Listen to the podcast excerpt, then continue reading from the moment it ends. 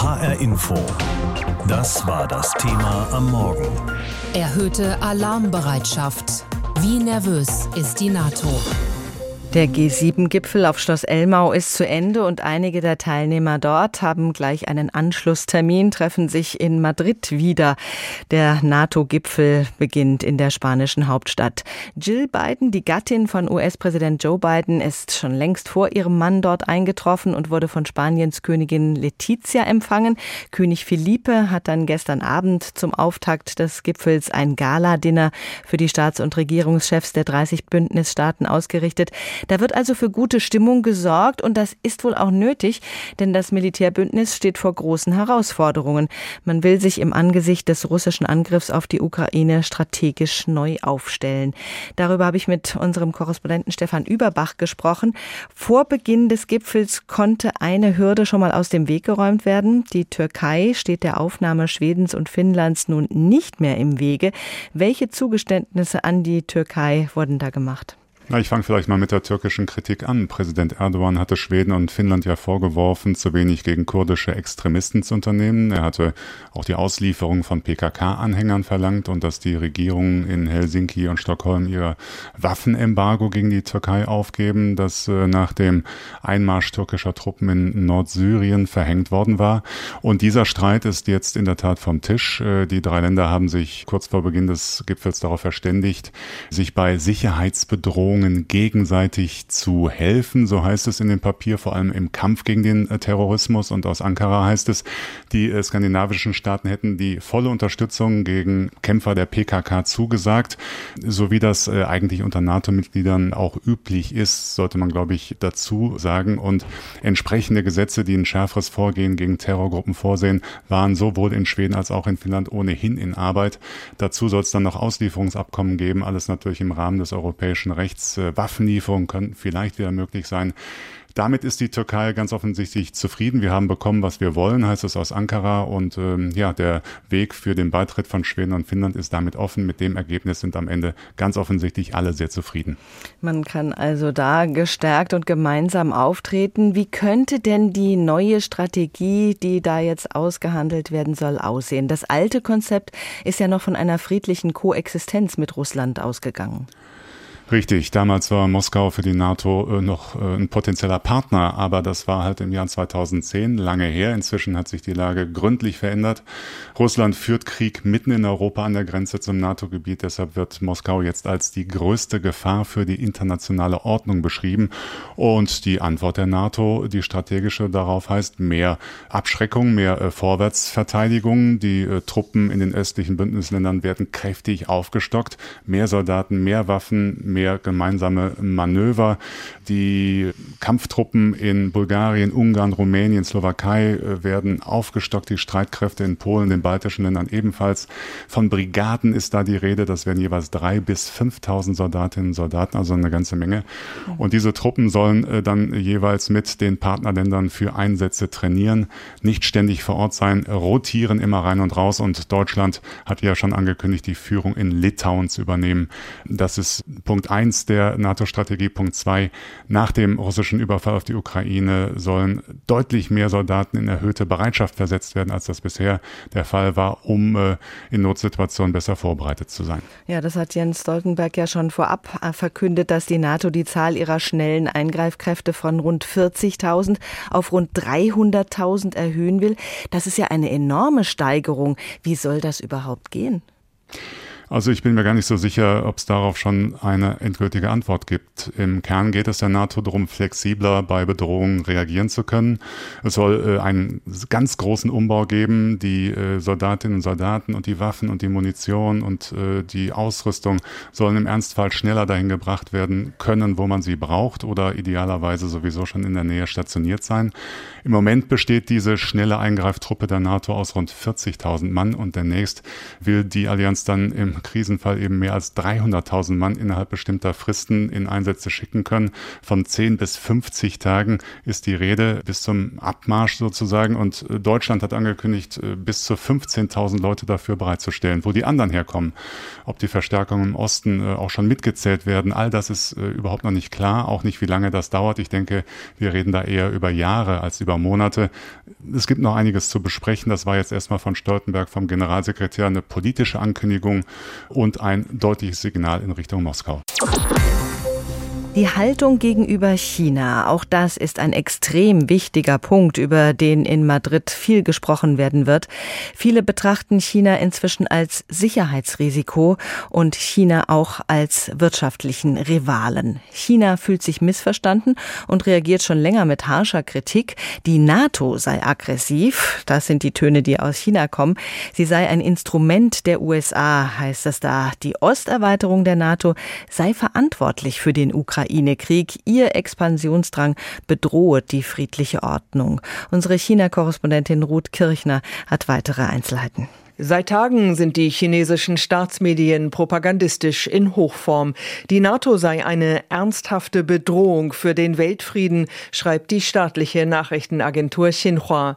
Die NATO stelle jetzt die Weichen für die Expansion auch in den asiatisch-pazifischen Raum, heißt es in der Global Times. Regierungsvertreter schlagen in dieselbe Kerbe. Die NATO ist ein Produkt des Kalten Krieges, sagt Außenamtssprecher Wang Wenbin. Sie sei ein Instrument, das die USA nutzten, um ihre Vorherrschaft zu wahren und die Sicherheit Europas zu kontrollieren. Kein Wort über souveräne Staaten in Europa, die sich der NATO aus freien Stücken anschließen, weil sie sich von Russland bedroht fühlen. Stattdessen Verständnis für Russland und seine Sicherheitsinteressen, wie es heißt. Gerne Gerne erinnern die Staatsmedien auch an den Kosovo-Krieg und den 7. Mai 1999, als die NATO versehentlich, wie es später hieß, die chinesische Botschaft in Belgrad bombardierte. Bis heute gilt der Vorfall in China als Beleg für die aggressiven Absichten der NATO. Das war illegal und unmoralisch und niemand ist dafür je bestraft worden, schimpfte kürzlich der kanadische Jurist Christoph Black im chinesischen Staatsfernsehen. Auch im Ukraine-Krieg richten sich die Vorwürfe gegen die NATO und die USA. Die Rolle der von den USA angeführten NATO sei doch glasklar. Die USA und andere Länder wollten den Konflikt zwischen Russland und der Ukraine noch gar nicht beilegen, sagt Wang Fan von der Foreign Affairs University in Peking, die dem Außenministerium untersteht. Ziel sei es, Russland weiter zu schwächen und das habe man noch nicht erreicht. Längst geht in den Staatsmedien unter, wer den Krieg in der Ukraine angefangen begangen hat. Noch nie hat China Russland für den Überfall auf die Ukraine offen kritisiert. Stattdessen verbreiten auch Regierungssprecher die Erzählung von einer expansiven NATO und dem großen US-amerikanischen Plan, die Welt dominieren und neben Russland vor allem China klein halten zu wollen. Was die chinesische Führung auch erzürnt, die NATO hat Japan, Südkorea, Australien und Neuseeland nach Madrid eingeladen. 亚太地区不是北大西洋地理范畴。 Der asiatisch-pazifische Raum gehört nicht zum Geltungsbereich des Nordatlantiks, warnt Außenamtssprecher Wang Wenbin. Und die Menschen in der Region lehnen alles ab, was zu Blockbildung, Spaltung oder Konfrontation führen könnte. Dabei ist die Konfrontation längst da, nicht wegen der NATO, sondern wegen Chinas aggressiven Verhaltens in Asien. Diplomatisch aber präsentiert sich die Volksrepublik ganz anders als globale Friedensstifterin. Nachdem Deutschland Gastgeber war beim G7-Gipfel auf Schloss Elmau und sich alle von Olaf Scholz durch die Verhandlungen dort haben führen lassen, werden auch in Madrid beim NATO-Gipfel viele darauf schauen, was Deutschland sagt. Deutschland und die Niederlande werden die Ukraine gemeinsam weiterhin unterstützen, werden weitere Modelle der Panzerhaubitze 2000 liefern. Das hat Verteidigungsministerin Christine Lambrecht zusammen mit ihrer niederländischen Amtskollegin am Rande dieses NATO-Gipfels in in Madrid angekündigt und sie hat auch schon weitere Zusagen gemacht. Welche Rolle Deutschland spielen will in der NATO, darüber hat sich Kai Clement schlau gemacht. Deutschland ist nicht das Land des Zauderns und Zögerns, nicht wenn es um die Hilfe für die Ukraine geht, nicht wenn es um das Engagement in der NATO geht. Diese Sichtweise hat Bundeskanzler Olaf Scholz gestern in der ARD-Sendung Farbe bekennen bekräftigt. Da entsteht, und das ist ja dann auch für die Verteidigungsfähigkeit der NATO insgesamt wichtig, die größte konventionelle Armee im NATO-Rahmen in Europa sicher. Es ist ein neues militärisches Selbstbewusstsein, geboren aus Krieg und Krise. Vor vier Jahren war Deutschland dagegen noch Sündenbock. Ein gewisser Donald Trump wirbelte den damaligen NATO-Gipfel mit seiner Wutrede durcheinander und attackierte Deutschland und Europa wegen zu geringer Verteidigungsausgaben. Die USA müssten einspringen. Sehr unfair sei das alles. Now this has been going on for decades. Dann kam die Zeitenwende und mit ihr das 100 Milliarden Euro Sondervermögen für die Bundeswehr. Das wird nicht nur die Truppe aus- und aufrüsten, sondern zumindest im Jahresmittel sozusagen nebenbei das NATO-Ziel erfüllen, zwei Prozent der Wirtschaftsleistung für Verteidigung auszugeben.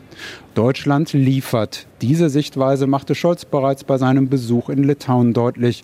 Man wolle mehr Truppen für das Land ganz im Osten der NATO stellen. So hat er es auch im Bundestag betont. Und mit dem litauischen Präsidenten aus Seda habe ich vereinbart, dass wir die deutsche Präsenz dort dauerhaft verstärken und Litauen eine robuste Bundeswehrbrigade fest zuordnen.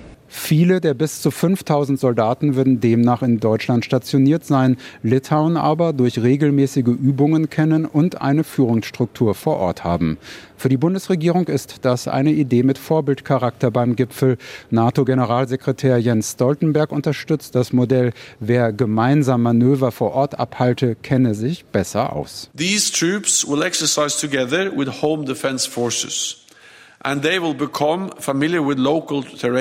Der NATO-Generalsekretär hat zudem angekündigt, die schnelle Eingreiftruppe von derzeit 40 auf 300.000 aufzustocken. Was aber bedeutet das für Deutschland? Wie viele Soldatinnen und Soldaten? Welcher Zeitplan? Scholz bleibt kurz vor dem Gipfelbeginn vage. Alles, was wir mit unserem großen Anteil beitragen müssen, werden wir auch mit unserem großen Anteil beitragen. Und äh, das können wir dann auch. Die 30 NATO-Mitglieder wollen in Madrid auch ein neues Strategiepapier verabschieden. Das letzte stammt noch von 2010. China kommt darin noch gar nicht vor und mit Russland wünscht man sich noch eine, Zitat, echte strategische Partnerschaft.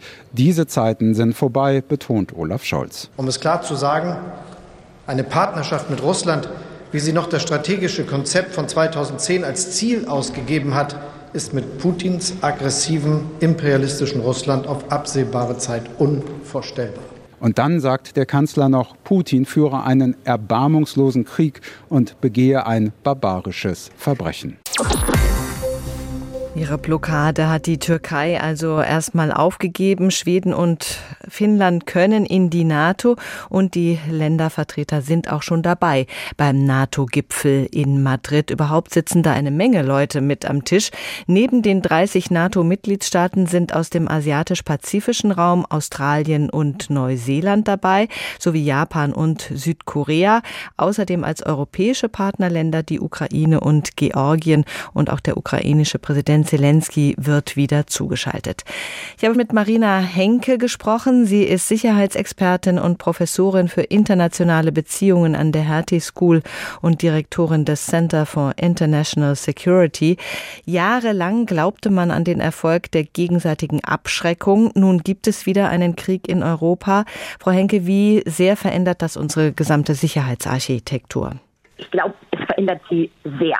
Und das sieht man jetzt auch gerade bei dem großen Treffen eben in äh, Madrid, weil die NATO nach dem Ende des Kalten Krieges eigentlich ein bisschen verloren war. Und es hat sich natürlich dann auf erst den Balkan und dann auf Afghanistan konzentriert und auf Terrorismus. Aber im Großen und Ganzen gab es nicht wirklich ein Konzept, das wirklich alle NATO-Länder vereinigt hat. Und jetzt ist es wieder Russland geworden. Und wirklich, was man jetzt sieht, also auch die Energie, die jetzt in die NATO wieder reingesteckt wird, ist also wirklich was ganz Neues. Die NATO will sich nach Norden erweitern. Sie will die Streitkräfte an der Ostflanke massiv verstärken. Sind das aus Ihrer Sicht die wichtigsten strategischen Neuaufstellungen? Ich glaube, es geht vor allem darum, dass Macron hat ja noch vor kurzer Zeit gesagt, die NATO ist gehirntot.